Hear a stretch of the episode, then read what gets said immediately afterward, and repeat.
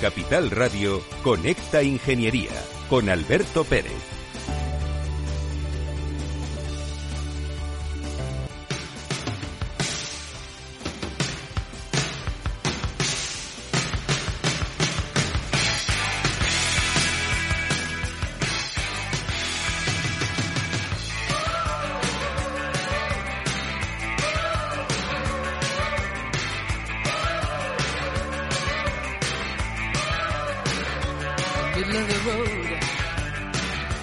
Días España.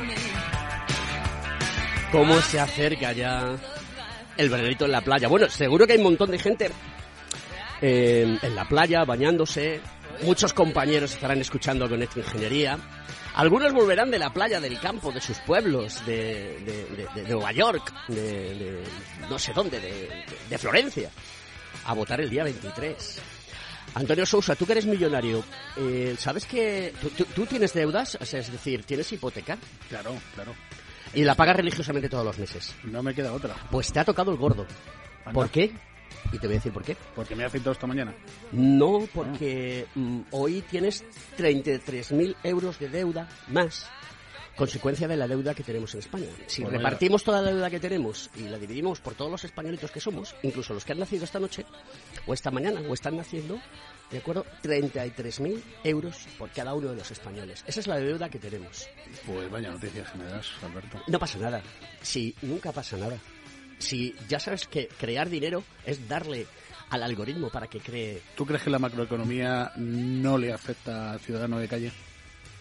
La lo que le afecta al ciudadano de calle, eh, lo que le afecta al ciudadano de calle es que la productividad de este país es cero patatero, ¿vale? Cero patatero y que seguimos pensando que esto lo va a salvar eh, la industria del turismo, cuestión que, que, no va a ser así. O cambiamos el chip en este país y nos hacemos altamente productivos y pasamos a ser una de las grandes economías de la Unión Europea, o apaga y vámonos. Pero va la economía como una moto. ¿Ah, sí? No me digas, ¿como cuál? ¿Como la Harley que tienes tú? ¿Como la Tiger que tengo yo de Triumph? ¿Cuál de las dos? Eso he oído. Eso las, las movemos poco las motos. Oye, lo de, lo de Zapatero y el infinito, el universo... ¿Cómo es? ¿El infinito es el infinito? infinito es infinito. El infinito es infinito. Ahí lo tienes. ¿Uno partido de cero? Eh, ya sabes, infinito. El infinito es lo que tiene. Esa majestuosidad que todo lo... Pues Zapatero es un cero. todo cabe porque tú divides el todo por cero. Así que infinito. Queridos amigos, esto es Conecta Ingeniería. Los Reyes de la Mañana de los miércoles, aquí en Capital Radio, la 103.2 en FM y como no puede ser de otra manera, a lo largo y ancho del mundo de Internet, que también es infinito. ¡Comenzamos! Escuchas Conecta Ingeniería con Alberto Pérez. Según sondeos realizados por colegios profesionales, las licencias registran plazos de tramitación superiores a los 18 meses. Los encuestados afirman tener sentimientos de impotencia por los retrasos inaceptables y gravosos. En eCity, las licencias ya no son un problema. Gestionamos con celeridad tu licencia o declaración responsable de modo presencial o telemático. Te garantizamos trato personalizado, seguridad y solvencia. eCity es una entidad colaboradora urbanística del Ayuntamiento de Madrid con más de 10 años de experiencia. Solicita información, tu EQ de confianza, www.ecity.es. También puedes llamar al teléfono 914514499 o visitarnos. Estamos en la calle Jordán número 14 de Madrid. Acceso por el Colegio Oficial de Ingenieros Técnicos Industriales de Madrid. ¿Quieres ser empresa colaboradora del Cogitim? Gracias al convenio gratuito tendrás multitud de ventajas para tus empleados aunque no estén colegiados, tales como descuentos en formación presencial y online, acceso a proempleo para que puedas encontrar el perfil que más se adecue a tus necesidades y aparición en nuestras publicaciones y web, entre otras. Hoy más que nunca, colaboremos juntos. Puedes llamarnos al 91 448 2400. Conecta Ingeniería con Alberto Pérez. Buenos días, Alberto. ¿Qué tal estás? Pues mira, esta semana, lógicamente, ante la cita de las urnas del próximo domingo 23 de julio, creemos importante que debemos hablar un poco pues, de qué prometen en materia de industria los diferentes partidos políticos en sus programas electorales. Principalmente lo que hemos analizado son los seis partidos políticos más representativos, los programas electorales de ellos, de PSOE, PP, Vox, Sumar, Esquerra Republicana y PNV. De ideología aparte, pues hemos visto que la industria y sus derivados pues ocupan un lugar destacado en todos los planes de ellos. De hecho, la palabra industria se menciona aproximadamente unas 30 veces en todos los programas electorales de estos partidos. Algunas propuestas son bastante innovadoras, como la creación de una oficina de proyectos industriales estratégicos para impulsar los proyectos de desarrollo y proyectos de inversión. Y otras medidas lanzadas suenan también ambiciosas, como la transformación de la Sociedad Estatal de Participaciones Industriales, la famosa SEPI, en una agencia industrial pública que dependa mm, del Ministerio de Industria y no del de Hacienda, como ocurre en la actualidad. Ciertas ideas son contundentes como la suspensión inmediata y revisión completa del Pacto Verde Europeo. Abundan, no obstante, pues iniciativas continuistas que intentan paliar objetivos incumplidos como la aprobación parlamentaria de la Ley de Industria, la firma del Pacto de Estado por la Industria por las principales fuerzas políticas o la, o la aceleración en la puesta en marcha de los famosos PERTES, Después de leer pues todos estos programas electorales, mm, es curioso, pero podemos apreciar casi una docena de temas coincidentes en casi todos los programas, como es el fomento de la reindustrialización. Esta palabra de reindustrialización se, se menciona en todos los programas de todos los partidos, pero no se dice cómo se va a llevar a cabo. Apoyo a la pequeña y mediana empresa, aumento de la inversión y más de más I, desarrollo de la digitalización y las tecnologías disruptivas, algo que ya estamos poniendo en marcha en, numerosas empresas y pymes de la industria española, aprobación de la industria y crecimiento del peso de la industria en el PIB nacional, se habla en algunos programas de hasta el 20% del PIB, gobernanza de los PERTES y PERTES autonómicos o territoriales, impulso a la internacionalización, especialmente con las subvenciones de la Unión Europea, ventanilla única para proyectos estratégicos, autonomía estratégica, apoyo de las empresas scale up, es decir, en clara eh, expansión. Y eh, también eh, esto lo lleva, por ejemplo, el PSOE, que tiene la llamado Scale Up Spain, y el PP, que es lo mismo, lo ha bautizado como Plan Next 35. Descarbonización es un objetivo ya no solamente de España, sino de toda la Unión Europea, y la economía circular, por supuesto. Y eso es todo, amigos ingenieros.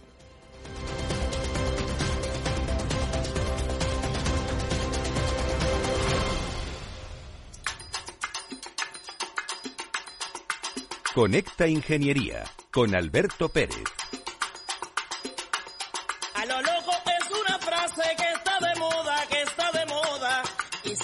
Escucha en todas partes y a todas horas, a todas horas. Es la frase preferida de la buena sociedad y aunque usted no se lo crea, contagiado me dirá.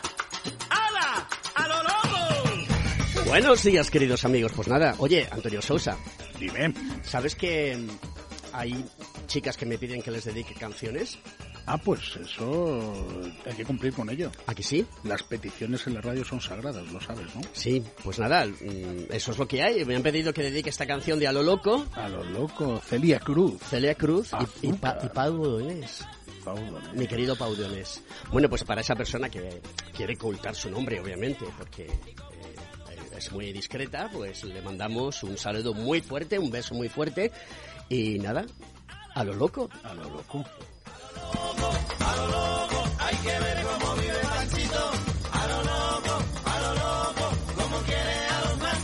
Bueno, pues vamos a continuar con el programa porque además de todo, mm, a todos nos gusta comer y nos gusta comer bien. Y además de todo nos gusta comer con calidad, nos gusta comer con seguridad y que realmente se nos trate como se nos debe tratar. Y España, que es un país donde mm, la oferta que hay de, servicio culinario es fantástica y abrumadora, pues se tiene que beneficiar. Entonces hay una cosa a la que la gente eh, le está empezando a dar importancia y ya era ahora, que es al mundo agrícola. El año uy, el año pasado, el programa pasado tuvimos un especial también sobre el mundo agrícola, pero hoy vamos a seguir con la temática porque estamos en esa época del año en la cual dentro de poco eh, se va a recoger los frutos de todo un trabajo a lo largo del año. Y hoy está con nosotros Sergio Rodríguez, que es ingeniero agrícola en una empresa que se llama Servalesa y que va a venir a hablar y nos va a contar esa forma de, ingeniería agraria con bioestimulantes. Querido Sergio, ¿cómo estás? Buenos días, Alberto. ¿Qué son los bioestimulantes? Ah, solo Alberto, ¿no? Los demás. Ah, hola, ¿qué tal? ¿Cómo estás, Sergio? Encantado No te había visto. No te había visto. No, no, no se le ve. No se le ve. Claro, claro. Eh, la próxima vez que interrumpas a mis invitados, te Ya, echo ya, fuera ya. del No, programa. no, no, es que me he ¿Te ha quedado claro? No, no, no. Se ha acabado. Se ha acabado. ¿eh? Te levantas y te Claro, vas, ¿eh? estáis aquí, venga, Pórtate venga. bien. Entre ingenieros no os pisáis la cosecha Claro. y claro, los albañiles no pintamos nada. Se ríe Margarita Casada, nuestra community manager que viene todos los miércoles, a la cual la tengo que agradecer ese esfuerzo y ese trabajo que hace, que lo hace muy bien de contar qué es lo que pasa en Conecta Ingeniería. Eh, miércoles tras miércoles y ahí está Félix que es el que me pone la música Eh, oye me tienes que buscar la canción de Hot Thing de Prince que también la vamos a dedicar Eh, Sergio cuéntanos Pues, qué es un bioestimulante Bueno, eh, ¿Quiere dedicar alguna canción, Sergio, a alguien? mm, de momento no. Voy a ver si, No abuses porque si a lo amigo. largo del programa alguna canción puede surgir. Muy bien, muy bueno, bien. muy bien. venga. Se está poniendo romántico el día. venga Pero bueno, yo creo que eh, eh, nos vamos a centrar en el tema de la agricultura hoy. Eso es, eso es. Bueno, eh, realmente, pues bueno, eh, yo me he incorporado recientemente a, a esta gran compañía Servalesa y la verdad que me apasiona el tema del bioestimulante y microorganismo, porque realmente nuestra, nuestra empresa, eh, su, su, su eje sobre todo es en la fabricación y, y- y ahí en microorganismos, pues en Quart de Poblet estamos muy, muy bien posicionados y sobre todo más de 40 años, que ahora mismo hay una revolución muy grande en porque tema de microorgan- bioestimulantes. microorganismos para que lo que sepa la audiencia es un organismo muy muy muy muy, Muy- pequeño un bichito. Y- un bichito ¿Y Más pequeño es- que un mini organismo, ¿no? Sí, y- que te calles. ¿Y qué, qué hace ese microorganismo? Bueno, va- me voy a centrar en los bioestimulantes. Luego entrará nuestro compañero Jonathan, que seguramente en tema de microorganismos nos va, nos va a poder aportar una visión mucho más eh, precisa y, bueno, sobre todo el, el hecho de, de esta eh, de estas tecnologías, de este I+D que se está desarrollando, que se ha desarrollado, son 40 años desde, desde que nace Servalesa, hoy en día, desde el 2018, eh, adquirida por el grupo de Yangos, y realmente, pues bueno, en, en de bioestimulantes es lo que hoy en día, pues yo creo que se está poniendo muy en boca, porque real- realmente lo que nos, nos, a mí me gusta eh, eh, trasladar de una manera muy simple, y siempre me ha gustado hablar llanamente, de ayudar a la planta, ayudar al cultivo. Eh, eh, en este caso, no nos centramos quizá en, en- lo que es eh, el suelo o en el aspecto más directo, sino que intentamos conocer, entender cómo la planta trabaja. Y ahí es donde creo que hay un trabajo hecho muy, muy fuerte y lo que nos queda por hacer, pero es ver cómo eh, el comportamiento de esa planta con eh, las sustancias o el producto que nosotros desarrollamos le ayuda a ser más fuerte, a nutrirse, a protegerse, a esos cambios de estrés que se producen por lluvias o por estrés hídricos, eh, hace que la planta pueda tener una supervivencia mucho mayor y comportarse de una manera mucho más fuerte. Ahí es donde yo creo que un bioestimulante tiene su, su esa pregunta que me trasladabas de, de por qué un bioestimulante. Es, eh, yo creo que el hecho de que la planta empiece a, trabajar desde la raíz a, a- a sus hojas de una manera muy, muy directa. ¿Un bioestimulante es un fertilizante? Me pones en compromisos. No, un bioestimulante eh, ayuda a las rutas metabólicas. Eh, eh, lo que hace es aportar o trasladar de una manera muy, además muy ingeniería, es decir, trabajamos para saber qué puede fortalecer a la planta. Le damos, eh, por supuesto, armas y herramientas para que eh, pueda asimilar esos nutrientes que, por ejemplo, se han aplicado en una fertilización y se han llevado a cabo por un trabajo de fertilización en, en campaña. Y nosotros, en, en esa, en esa parte, intentamos que sea mucho más productivo, que cada eh, kilo que se ha podido aportar o cada nutriente que se ha podido aportar, la planta lo asimile de mejor manera con esas rutas que se pueden, eh, pues bueno, llevar de una mejor manera. Por supuesto que hay muchas eh, herramientas que, que- en la planta se pueden llevar a cabo. Estamos pasando de una agricultura tradicional, que es la que realmente nos hace entender la agricultura, pero estamos entendiendo ya ah, el manejo del cultivo de una manera mucho más eh, eh, profunda, es decir, estamos viendo cómo puede asimilar cualquier eh, eh, sustancia que nosotros aplicamos, por ejemplo, pues para engordar su pared celular y que pueda tener un ataque menor de cualquier plaga eh, en esa pared. Por tanto, eso para nosotros es trabajar hacia, hacia Yo el que hablaba, eh, hablamos hace un rato, ¿no? Y estamos hablando de Servalesa, precisamente de toda esa, esa campaña, ¿no? Por, por la sanidad vegetal, la salud vegetal. Y, y se me hacía curioso, yo que eh, conozco conozco el campo pues eh, eh, de la parte del tiemblo en Ávila, ¿no? Hmm. esa parte en Castilla y León donde se produce pues hay mucho campo, ¿no? Y hay, hay mucha producción agrícola, principalmente hay uva y hay tomate, etcétera, ¿no? Pero fíjate, yo recordaba la época de chaval de recordar los pesticidas, los fumigantes, los químicos como algo demasiado ajeno, ¿no? Y algo malo y dañino. Y las empresas como Servales han sabido adaptarse a esos nuevos tiempos, a esa, ese nuevo concepto de sanidad vegetal para, para que el producto sea lo más ecosostenible posible y lo más eh, eh, lo menos dañino ¿no? para, para el consumo humano. Y eso me ha parecido una, una manera radical de que las empresas eh, que provenían de la, de la química más, más Em, más dura, ¿no? Y, con la que había que trabajar antaño, como tú decías, en el campo en la época tradicional y que, bueno, pues había que hacerlo de una manera. Hoy, en día imagino que también, ¿no? Los procedimientos de control para, para el determinado uso de sustancias, pues tiene que ser muy regulado. Pero, pero me ha gustado mucho ver esa, ese, ese, ese cambio, esa evolución, ¿no? A, a empresas de sanidad vegetal y de salud vegetal. Claro. Bueno, nosotros eh, nosotros estamos en esa en esa en esa parte en la que eh, eh, trabajamos directamente con la planta, con el cultivo para ayudarla. Es decir, no no, no es tanto un herbicida o un que, es, es otra línea, pero en nuestro caso el, el, hecho de intentar que se proteja la planta, yo creo que sobre todo hacia hacia lo que es las políticas futuras que se están dando para ser más sostenibles, sobre todo, pues bueno, pues buscar una relación más de, de calidad del producto, de que la planta cada vez se encuentre más fuerte, porque realmente lo que tenemos que construir es, una parcela en la cual, pues, la planta se establezca, tenga todas las herramientas por la propia planta, es decir, que le ayudemos en ese entorno desde la raíz. Antes has hecho un ejemplo que me ha encantado. Antes me ha dicho, yo voy a poner un ejemplo, ¿no? Y fuera del micrófono me decía, pues es como eh, tomarte un frenador, con perdón de la marca, o beber zumo de naranja. Creo que el símil es brutal, creo que el símil es tremendo, ¿no? Sí, es buscar eh, sustancias naturales que nos permitan pues que esa planta se pueda eh, ayudar de los componentes que tenemos hoy en día y que, y que creo que eh, son estrategias sostenibles para que además ya, ya está hecho con unos compuestos en los que se va a defender. Por tanto, me parece un símil que aunque dista mucho de lo que realmente tenemos como, como productos, pero sí que es un poco esa línea y esa estrategia de productos naturales que ayudan.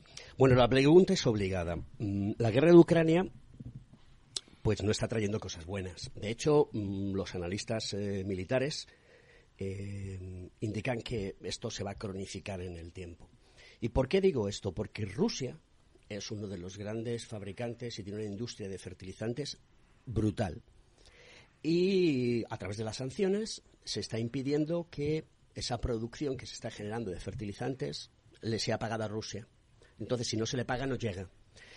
¿Podemos encontrarnos en una situación de hambruna en el mundo?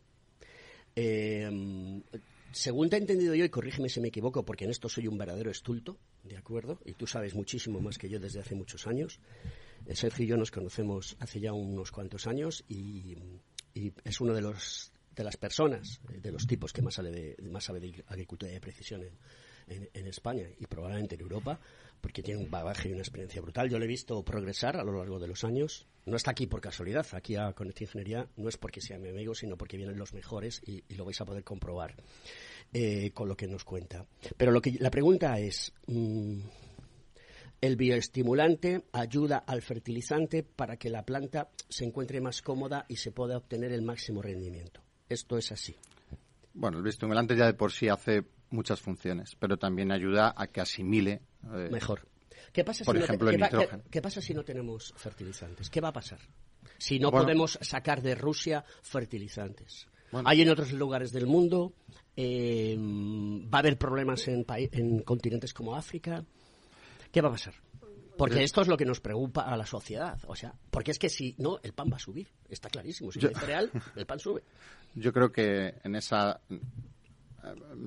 Las guerras, por supuesto, que, llevan eh, un, fin que muchas veces, bueno, eh, eh, pensamos que, bueno, está Rusia con un, con, en una línea que, que, que de, no pasar producto y demás, pero eh, estamos viendo que, bueno, ya solo el grano de Ucrania ha salido vía Rusia y se sigue comprando. Y hay negocios que van a seguir estando, esté la guerra o no. No quiero entrar en estos temas porque realmente eh, no desconozco el, hecho de que si se puede vender o más. Lo que sí que tenemos, eh, y lo voy a llevar a cabo hacia lo que nos propone Europa, porque desconozco Rusia cómo va a llevar ese tema de fertilizantes, pero sí que Europa nos ha trasladado una, una, una agenda, la cual pues es de la granja a la mesa, y ahí sí que eh, ya te dice que el 50% de, de los plaguicidas hay que reducirles que hay que ser más sostenibles, que hay que eh, tener, que hay que reducir la pérdida de nutrientes en un 50%, en el deterioro de la fertilidad, reducir un 20% de los fertilizantes. Fíjate, no hay guerra, pero ya nos están imponiendo a nivel de normativa un 20% de menor fertilizantes en nuestros cultivos. Y esto hay que saber hacerlo. Esto no se pasa de un día a otro, de no echar fertilizantes para poder trabajar. Y ahí es donde nosotros, o nuestra compañía, pues eh, tiene mucho que decir porque realmente lo que va a hacer es trabajar en esa balanza que veo yo, que es no dejar de eh, producir menos, es decir, mantener esa producción porque somos muchos y cada vez somos más, pero mantener, pues bueno, esa, esa regulación de que las plantas puedan trabajar para producir. Y por tanto ahí eh, encajamos muy bien y yo creo que es la política que, que nos viene ya Tienes 45 segundos que Félix ya me está diciendo eh, que te hablamos, a la pública. Estaba hablando Sergio ahora y estaba, yo lo acabo de conocer esta mañana y me ha sorprendido Qué mentirosa que eres. Lo, que, sabe ¿no? de tecnología 4.0, de agricultura 4.0. ¿Cuál es el problema que tenemos en el campo español? Porque el otro día hablábamos con, con, con Iván, hablábamos también con, con gente de agricultura y, y yo le preguntaba, yo sé que tú eres un experto en la gestión del dato, ¿por qué le cuesta tanto al productor, al agricultor, eh, entender que tiene que haber un histórico en la, en la tendencia de recogida de datos para poder hacer un tratamiento a futuro? No contestes ahora, vas a contestar después de la publicidad.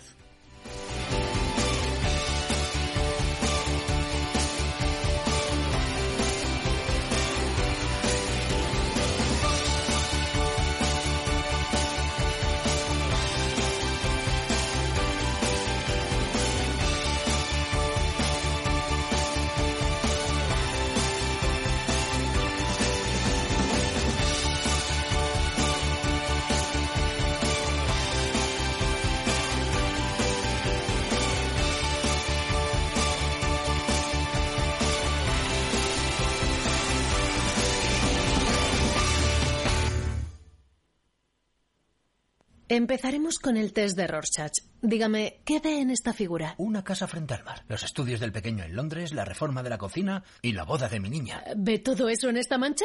En Renta 4 Banco sabemos que hay cosas que no te puedes quitar de la cabeza. Por eso hemos creado nuestro planificador financiero familiar, un servicio gratuito que te ayuda a planificar tus necesidades financieras, futuras y actuales, para que no tengas que preocuparte de nada. Entra en r4.com y descúbrelo.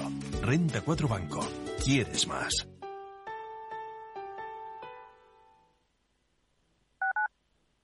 Madrid, 103.2 FM, Capital Radio.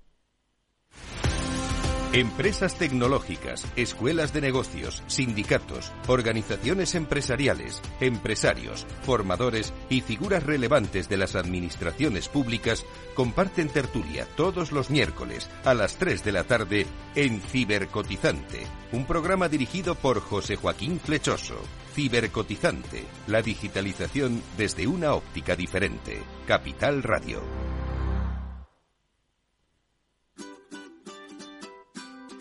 Mesa y Descanso es el programa donde Mar Romero te acerca cada fin de semana los mejores productos, te invita a disfrutar de los buenos vinos de cada denominación de origen y a conocer restaurantes y lugares de ocio con un encanto especial. Mesa y Descanso, los domingos a las 13 horas, aquí en Capital Radio.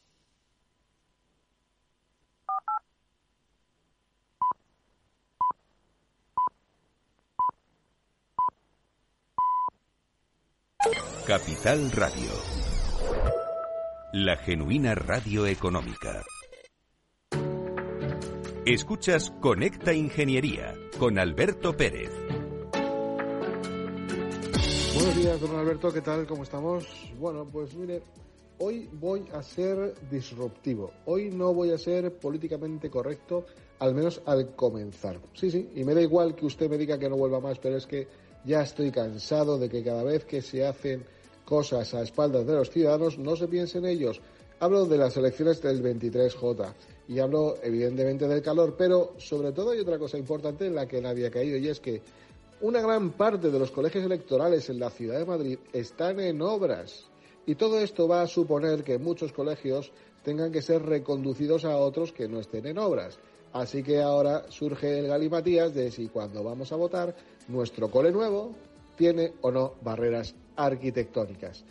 Bueno, yo ya, y no sigo, porque tendría que ponerme ese pitido que a veces ponen en televisión cuando uno está cabreado y dice muchos tacos que es así como pi. Bueno, pues tendría que poner usted seguramente durante la duración de toda mi intervención. Y como no quiero que me fraguen la, fiesta ni me ahoguen en un vaso de agua, eh, mire, voy a contar algo que además a usted y al señor Sousa le viene muy bien.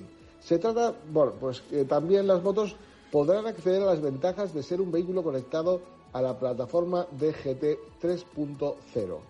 Una empresa, respondiendo a un reto de la Dirección General de Tráfico, ha creado el primer casco inteligente y conectado que les permite a los motoristas recibir en tiempo real información del tráfico en incidencias de accidentes y demás circunstancias.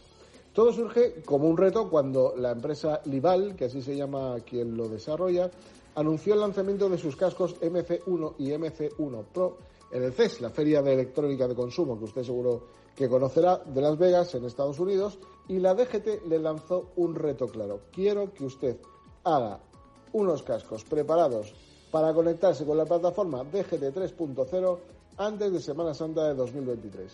Y lo aceptaron. La DGT pues ha perseguido en todo momento seguir, conseguir que las motos puedan recibir información en tiempo real sobre lo que ocurre en todo su entorno. Bueno, he de decir que mm, bueno, pues el casco inteligente está fabricado en fibra de vidrio, pesa 1,4 kilos eh, de peso, dispone de aislamiento térmico y acústico y cuenta con la certificación y homologación correspondiente. Además, incorpora tres niveles de seguridad. El más importante es la iluminación inteligente que ofrece una visibilidad de 360 grados, querido Alberto, al resto de conductores e incorpora luces de posición para incrementar la visibilidad y la luz de freno en la parte trasera del casco en forma de V, importante para que se le vea sobre todo por la noche. El segundo nivel se basa en un sistema de comunicación por Bluetooth, conlleva altavoces integrados en el interior y un micrófono con reducción del ruido frente al viento, y así el casco eh, se puede conectar al móvil y proporcionar información de tráfico mediante voz. Incluye un sistema de SOS que en caso de caída facilita la localización GPS en 90 segundos. También incluye comunicación en modo walkie-talkie en otros moteros para que eh, pueda avisar de cambios de dirección en un radio de 1,3 kilómetros. Y el tercer nivel de seguridad es algo también muy importante y es que lleva una cámara incorporada en el frontal del casco que dispone de 120 grados para grabar en Full HD hasta 32 horas de vídeo.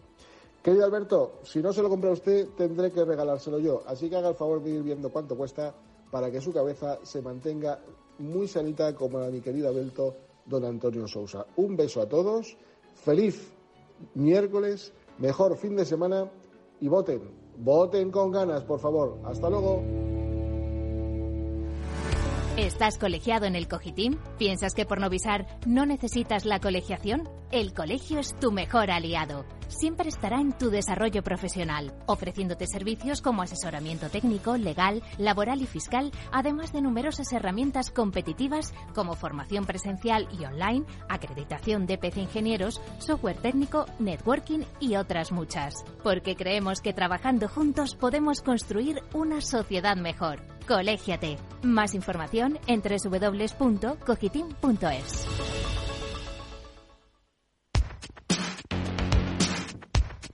Conecta Ingeniería con Alberto Pérez.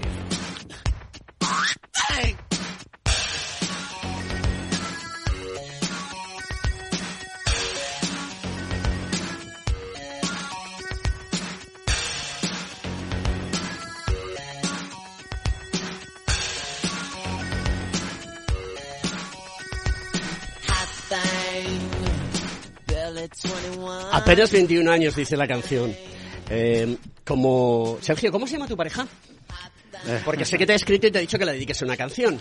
¿Cómo se llama tu pareja? María. María, eh, un placer conocerte, eh, un placer dedicarte esta canción de Prince, Hot Thing. Estábamos, dirimiendo si la chica del bikini azul. no, no, no, por favor, aquí las cosas fuertes. Prince, ya sabes que soy un forofo. A todo aquel que le gusta a las mujeres, esta canción se la tiene que poner. O sea, la chica del bikini azul no. No, por favor. De Luis Miguel. Esta canción tiene, esta canción tiene cerca de, de 30 años o 35 y es una canción que sigue sonando como nunca. que sí, Félix? Y, hombre, de todo, puedes seducir a una dama. ¿Y con la chica del bikini azul no? Por supuesto que no. Si es que no habéis escuchado a Luis Miguel, Luis Miguel lo es todo en romanticismo. Bueno, eh, Sergio tiene que contestar a una pregunta que le has hecho. Tú creo que le tienes que hacer otra pregunta y yo tengo que hacer una cosita después de esa pregunta. Vamos con el tema. Datos. ¿Por qué nos cuesta tanto que se convenza la gente que tiene que hacer una labor de recogida de datos? Para mí es porque no se monetiza de una manera directa, como en otros sectores, que se ha hecho de una manera muy práctica, pero en el campo parece que no se ve. Y realmente cuando se hace la inversión en la tecnología, en la innovación, en, estas herramientas tecnológicas que yo creo que son no son futuros, son ya presentes, eh, eh, las, las cuentas pueden, pueden ir a mejor en ese sentido, pero no se ve en el campo, no se ve de una manera muy práctica y ahí es donde yo creo que se tiene que, explicar mejor, se tiene que llegar al agricultor de una manera más, más práctica, pues haciéndole ver que eso es eh, cuantificable. Sí, porque además eh, eh, entiendo que esa gestión del dato lo que está haciendo precisamente es prever todo lo que son las campañas posteriores y prever el histórico y eso pues ayuda con los insumos, ayuda con, Por supuesto. el nivel de producción, ¿no? Suma de información. Creo que tenías que hacer una pregunta sobre los... Eh, mi idea es hablar no con él, sino con Jonathan. No sé si lo tenemos. Jonathan, buenos días. ¿Estás ahí? Sí, hola, buenos días. Jonathan Mateo, buenos días. Un placer tenerte aquí en Conect Ingeniería. Muchas gracias por participar. Eh, nos dice Sergio que, aparte de ser muy buena persona, eres muy buen compañero y que eres uno de los tíos que más sabe de microestimulantes eh, en, España. O microorganismos, perdón. Jonathan, Antonio Sousa te va a hacer la pregunta. Jonathan, ¿cuándo nos vamos a celebrar a Logroño? Claro. Cuando queráis, ya ah, sabéis que Logroño siempre está eh, dispuesto a recibiros a todos. Muy bien, lo apunto. Y ahora te voy a hacer una pregunta como macroorganismo que soy eh, sobre los microorganismos. Eh, ¿Qué importancia tienen los microorganismos y qué tratamientos los microorganismos favorecen la sanidad vegetal? Bueno, pues buenos días. Lo primero, daros las gracias por darnos la oportunidad, tanto a Capital Radio como a Sergio, de presentar la empresa y contaros un poquito pues el trabajo y los estudios que estamos realizando, como ha dicho Sergio, desde, desde hace más de 30 años, que en, el grupo de Sangos y en Servalesa pues tenemos una experiencia dilatada en el tema de los microorganismos. Eh, como estáis comentando, el tema agrícola pues está, está en el tema agrícola se está produciendo una, una revolución, ¿no? Digamos, en el que fundamentalmente a la gente, como bien has dicho, a los macroorganismos, pues nos gusta cada vez comer más sano y comer mejor, ¿no? Y además, pues nos vemos en la necesidad de mantener la rentabilidad de la agricultura, porque el agricultor necesita ser rentable para sobrevivir. En el caso de, eh, de la administración o de la, de la, legislación, pues están produciendo una serie de restricciones en el caso de fertilizantes, como viene a ser en el uso de las unidades fertilizantes de nitrógeno, o de los NPKs, ¿no? de nitrógeno, fósforo y potasio, que son los macroelementos eh, imprescindibles para, para las plantas. Y en este, en este tema es donde entran los microorganismos, que como sabéis, como habéis comentado, son bichitos pequeñitos, ¿no? Pero no, no solo son bichitos. Hay una serie de microorganismos que pueden ser bacterias, pueden ser tricodermas, micorrizas, levaduras, etcétera, etcétera. En el caso de Servalesa, nosotros producimos en Cuart de Poblet, en nuestra planta de Cuart de Poblet, eh, básicamente bacterias, ¿no? Aunque trabajamos otro tipo de microorganismos, nosotros somos fabricantes de bacterias. Y aquí entran, por ejemplo, hay unas bacterias que se llaman de la familia Zotobacter que fijan nitrógeno. ¿Qué significa esto? El nitrógeno atmosférico, el N2, es uno de los elementos más abundantes, pero necesitamos una serie de bacterias en el suelo que nos ayuden a reducirlo para ponerlo de manera asimilable para la planta, porque la planta no come ese N2, ¿no? La planta come eh, NO3, que es nitrato. Entonces hay unos bichitos que reducen ese nitrógeno a N2. ¿Qué significa esto? Que, por ejemplo, podemos ser capaces de, de llegar a la producción de un cereal, pues reduciendo un 20%, un 25% de nitrógeno aplicando al suelo estos bichitos, que conviven y se asocian al sistema radicular, a la esa rizosfera, y ponen asimilable el nitrógeno. En ese caso, nosotros, pues hay un producto que se llama Rizobacter N, pues que contiene un azotobacter crococcum, que lo que hace es reducir ese N2 a nitrato para que la planta lo coma. Y eso, eso provoca, perdona, Jonathan, eso provoca que eh, la planta eh, sea más sostenible, necesite menos aporte de ¿cómo, se dice? No me sale la palabra, fertilizantes. De nutrientes. De nutrientes y que haya también un ahorro y un coste, sea sostenible y tengamos un producto de mucha más calidad, ¿no? Claro, estos microorganismos se asocian a los sistemas radiculares porque se produce una simbiosis entre ellos, digamos que la planta se aprovecha de cómo está trabajando el microorganismo en el suelo y el microorganismo se aprovecha de cómo trabaja la planta, de unas exudaciones radiculares que hacen que convivan, que unos se retroalimenten a otros. Eso en el caso del nitrógeno. En el caso del fósforo, en España tenemos unos suelos con unos contenidos, en general, ¿no? aunque hay zonas que difieren, con unos altos contenidos de fósforo, pero que la planta, ese fósforo está en el suelo de una forma que la planta no es capaz de asimilar, ¿vale? Por diferentes razones, por altos contenidos de calizas, bueno, por diferentes razones físico-químicas. Entonces ahí nosotros, por ejemplo, trabajamos con un producto que se llama Super 6, que es un consorcio de microorganismos, son seis microorganismos diferentes que entre ellos tienen efectos simbióticos que lo que hacen es provocar una serie de sustancias, en este caso ácidos orgánicos, que solubilizan ese fósforo y lo ponen asimilable para la planta. De esta manera evitamos tener que hacer el 100% de las aportaciones de fósforo de, que necesita el cultivo, ¿no? Cuando habláis, eh, Jonathan, de aportación o de aplicación, ahora yo voy a mi terreno, que es el terreno aeronáutico.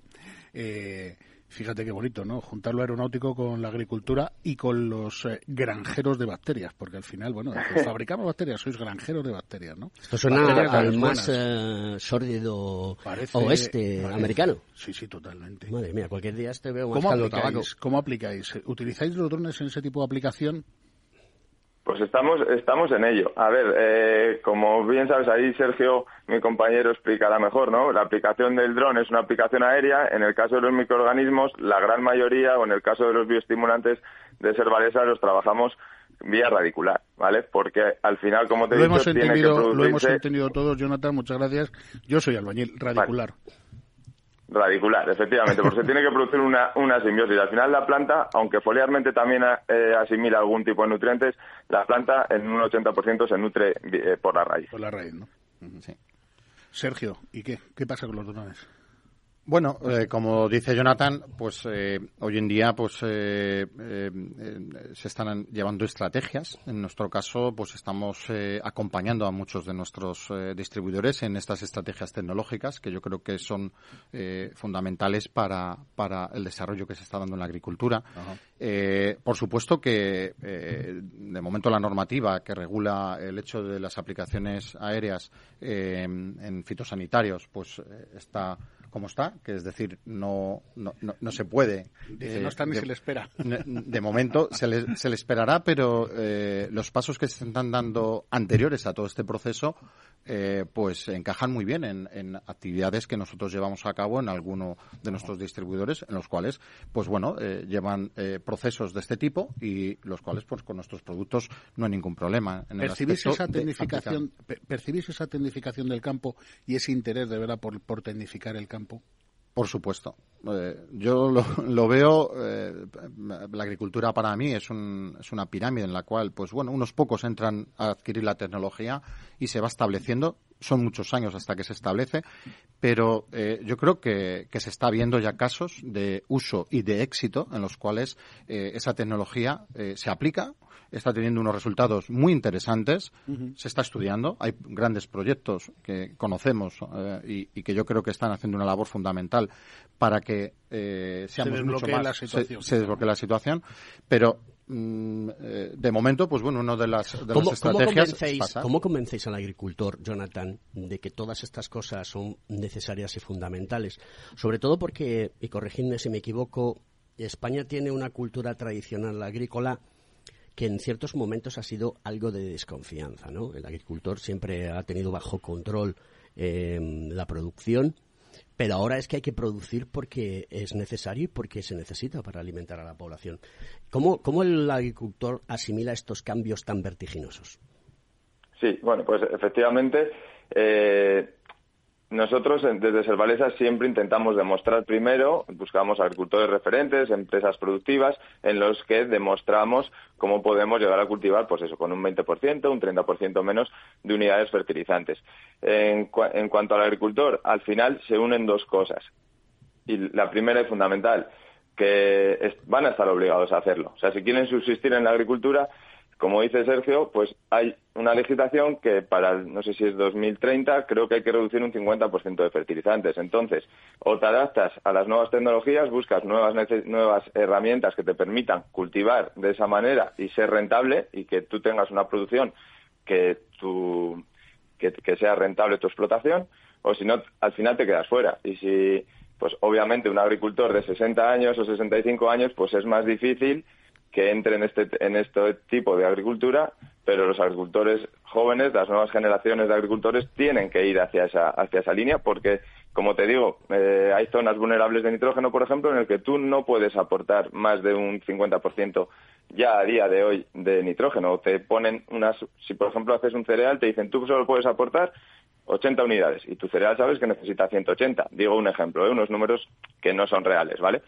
Entonces necesitas herramientas que te permitan cultivar el cereal. Si no, sacarás unas producciones que tu explotación no será rentable y el final, pues, eh, todos sabemos cuál es, ¿no? Eh, hay una cosa que sí que mm, a mí me gusta sacar el lado crítico y hacer preguntas difíciles a los invitados, siempre desde el punto de vista técnico ¿no? y tecnológico, que es desde este punto de ingeniería, porque aquí la cantidad de ingeniería que hay es tan enormemente grande que cuando no conoces en profundidad este, este sector, que yo conozco un poquito, pero solamente la punta del iceberg, pues es apasionante.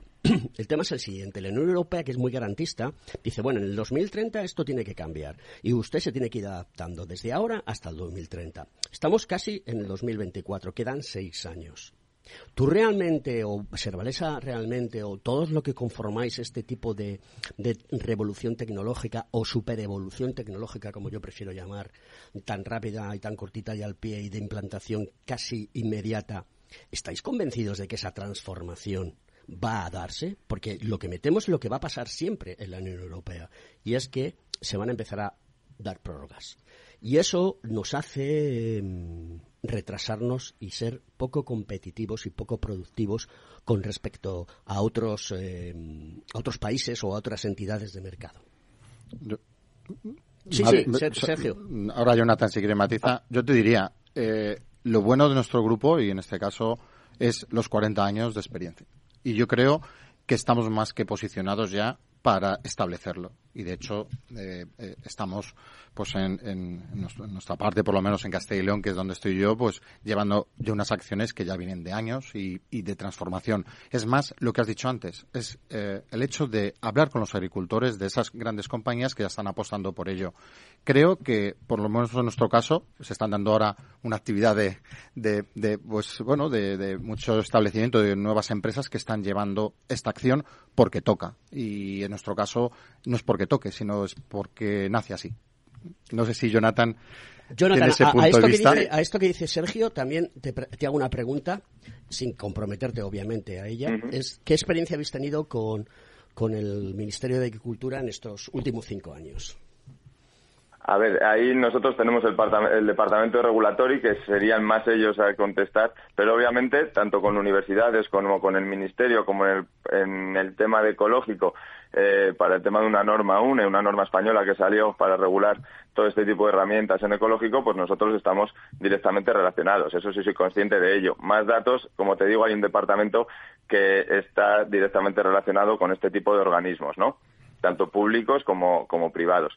Y en el caso que pone Sergio, y contestando un poco a tu pregunta, sí, yo estoy convencido, y lo digo claramente, de que se puede cultivar de otra manera y la prueba te, voy a trasladar a un cultivo ecológico, ¿no? En un cultivo ecológico ya tienes esas restricciones de abonado, por ejemplo. Ya se están utilizando de hace años otro tipo de herramientas. Al final, ¿cuál es el objetivo? El objetivo es eh, mediante la aplicación de consorcios de microorganismos, materias orgánicas, recuperar el suelo. Al final, la naturaleza es sabia y cuando el suelo está equilibrado, cuando tienes un contenido de materia orgánica eh, suficiente, cuando tienes una conductividad eléctrica no demasiado alta, cuando hay una capacidad de intercambio catiónico eh, suficiente. Entonces, la planta se regula a sí mismo, ¿no? Pasa un poco con las plagas también. Pues cuando hay depredadores de esas plagas, como que todo se regula, ¿no? Y la prueba la tenemos en plantaciones de ecológico, que llevan en ecológico 25 años, que tienen muchos menos problemas de enfermedades, muchos, muchos menos problemas de plagas. Obviamente, quizás no lleguen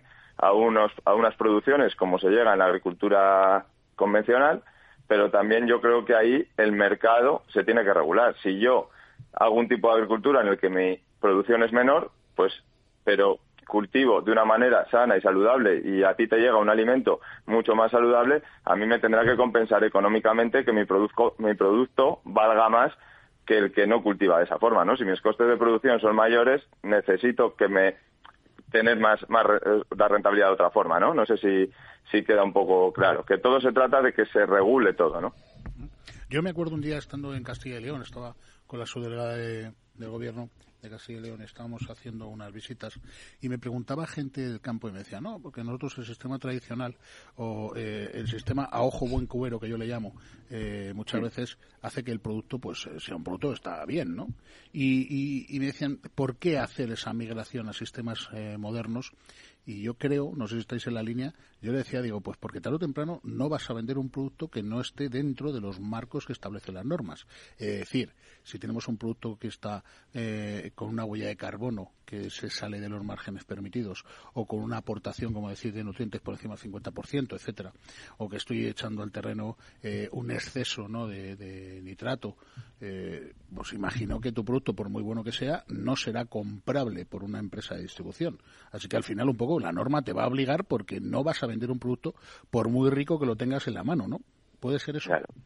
Efectivamente. Y, el ejemplo claro es con cuando se habla ¿no? de las naranjas que, que vienen de Marruecos. Lo que eh, a la gente le gusta, vuelvo a incidir, no le gusta comer sano. Y hay materias activas que se llaman eh, los venenos famosos que siempre se han aplicado, como hablabais antes, en la, hasta en la huerta de casa, ¿no? Que cuando un productor de aquí de España tiene que producir con una o dos materias activas para poder venderle a Mercadona, a Aldi o a las grandes superficies, eh, ya te está limitando la manera de producción. Tú tienes que producir con esas limitaciones y si no las tienes, no te comprarán tu producto. Lo que sí que es verdad que hay que regular es que la fruta o, lo que importemos de fuera, pues yo pienso, y esto es una opinión personal, creo que debería tener esas mismas restricciones, ¿no? Para ser pues para que todos juguemos con, las mismas reglas. Pero eso es, ese es un problema que siempre ha acontecido en la Unión Europea y me remito a los hechos. Es decir, mm, queremos eh, comprar al precio más barato y poner en el mercado productos que sean verdaderamente rentables económicamente para, para, que, para el que los consume. Pero claro, no tienen las mismas características de protección que hay en la Unión Europea. O sea, podemos eh, importar que sale más barato que, eh, que nuestros productos. Entonces eso es, la Unión Europea siempre ha tenido esta dicotomía. Dice, no, eh, y esto nos hemos dado cuenta, que ya nos habíamos dado cuenta algunos, no porque seamos listos, sino porque trabajamos día a día, que con la pandemia eh, pues estábamos, digamos, out Deberíamos de, de, apostar más por el autoabastecimiento y por la producción. Y tú hablabas antes de la guerra de Rusia, Ucrania es el, granero del mundo, ¿no? Y claro. Fíjate ayer la noticia sobre eh, la, eh, esta, estrategia, ¿no? pero pero, recuerda, que eh, pero recordad lo que yo le pregunté a Iván Cadenas, al cual le mandamos un saludo desde aquí la, semana pasada, y era, dice, oye, nosotros no podemos ser el granero de Europa. Dice, no, mira, Alberto, no, en España no podemos tener tanto cantidad de cereales por el clima que tenemos, ¿de acuerdo? Pero a lo mejor sí que hay que buscar cultivos alternativos. No lo sé, que en esto soy, como decía antes, muy estulto, ¿no? Pero sí que podemos encontrar la máxima, la máxima capacidad de... Yo he dicho, Jonathan, una cosa que me ha gustado mucho y es que siempre asociamos eh, la fase del cultivo o la fase en la que tenemos el producto en el suelo a todo lo que es el tratamiento. Y él ha hablado del terreno. Y creo que es súper importante y es algo que nos olvidamos muchas veces, es que hay una labor de agricultura que no solamente es durante el cultivo, sino cuando el terreno está en barbecho o cuando el terreno tiene que recomponerse en, nutrientes, ¿no? Y, ah, yo ahí, bueno, en la experiencia mía me ha casi ido sobre todo en la gestión de, las tecnologías para ayudar, es decir, para ayudar a entender cómo está el campo. Mm, siempre lo digo, medir para mejorar. Hay que saber lo que tenemos y, y Jonathan lo trasladaba en que ahora se mira mucho ese suelo, se mira mucho la planta cómo trabaja. Es decir, los ojos ah, nos están yendo en la parte de nuestra, como ingeniero, en entender esa, esa parte que es que todo sea un ecosistema que funcione. Quizá antes se, se, daba más prioridad al cultivo en el aspecto de producción y se le aplicaba más y se hacía. Y ahora las técnicas, y, aquí eh, me apoyo en la agricultura de precisión, están viendo que realmente tenemos que entender lo que pasa en cada centímetro cuadrado. ¿Es interesante que haya una plaga? Pues en su justa medida. Decía un buen amigo mío, eh, Guillermo, que si no ven nada, eh, le, causa un poco de temor. Es decir, si yo no encuentro un poquito de mildio, si no encuentro un poquito de oído, pues está. Y, hay que entender lo que es, es, lo que tenemos en el campo.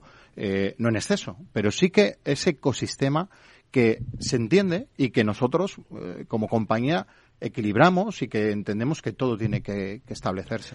Jonathan y Sergio, hay una cuestión que voy a poner encima de la mesa que es fundamental y no podemos dejar de hablar de ella mientras estamos hablando de agricultura y es el agua. Este año eh, muchas cosechas de cereales se han venido abajo mm. porque eh, no hay agua o no ha habido agua. Y entonces el trigo, la cebada y otros eh, cereales no han crecido lo suficiente y se han estropeado y se va a utilizar pues para darle de comer a los animales.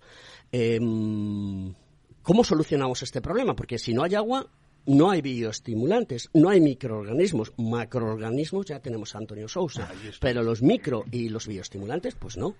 Mm, bueno, aquí a lo mejor debo, solo matizar que eh, realmente es donde entramos a trabajar. Es decir, intentamos que la planta trabaje con menor cantidad cuando hay un estrés hídrico, en este caso, eh, los factores abióticos y bióticos, que nosotros ahí es donde ponemos nuestro foco, en hacerlo para que la planta aguante esos golpes que, le, que, que realmente nos pega en nuestra fábrica. La fábrica es el campo a, cielo abierto y tenemos que, hacer que nuestro producto eh, soporte esos cambios. Por tanto, enfocamos muchas de las estrategias de esa tecnología, de esa innovación en la fábrica, eh, que por supuesto estáis invitados, es algo que nos encanta y que además que se vea porque creo que es interesante, el hecho de cómo trabajamos hacia tener una herramienta que ayude a eh, ese estrés. No sé si, Jonathan, Jonathan, tienes, tienes 30 segundos porque ya se nos acaba pues lo digo rápido, que al final, eh, como conclusión, pues obviamente el agua es fundamental para la vida y si no lloviese nunca más, pues no se podría ni cultivar ni vivir, ¿no? Pero sí que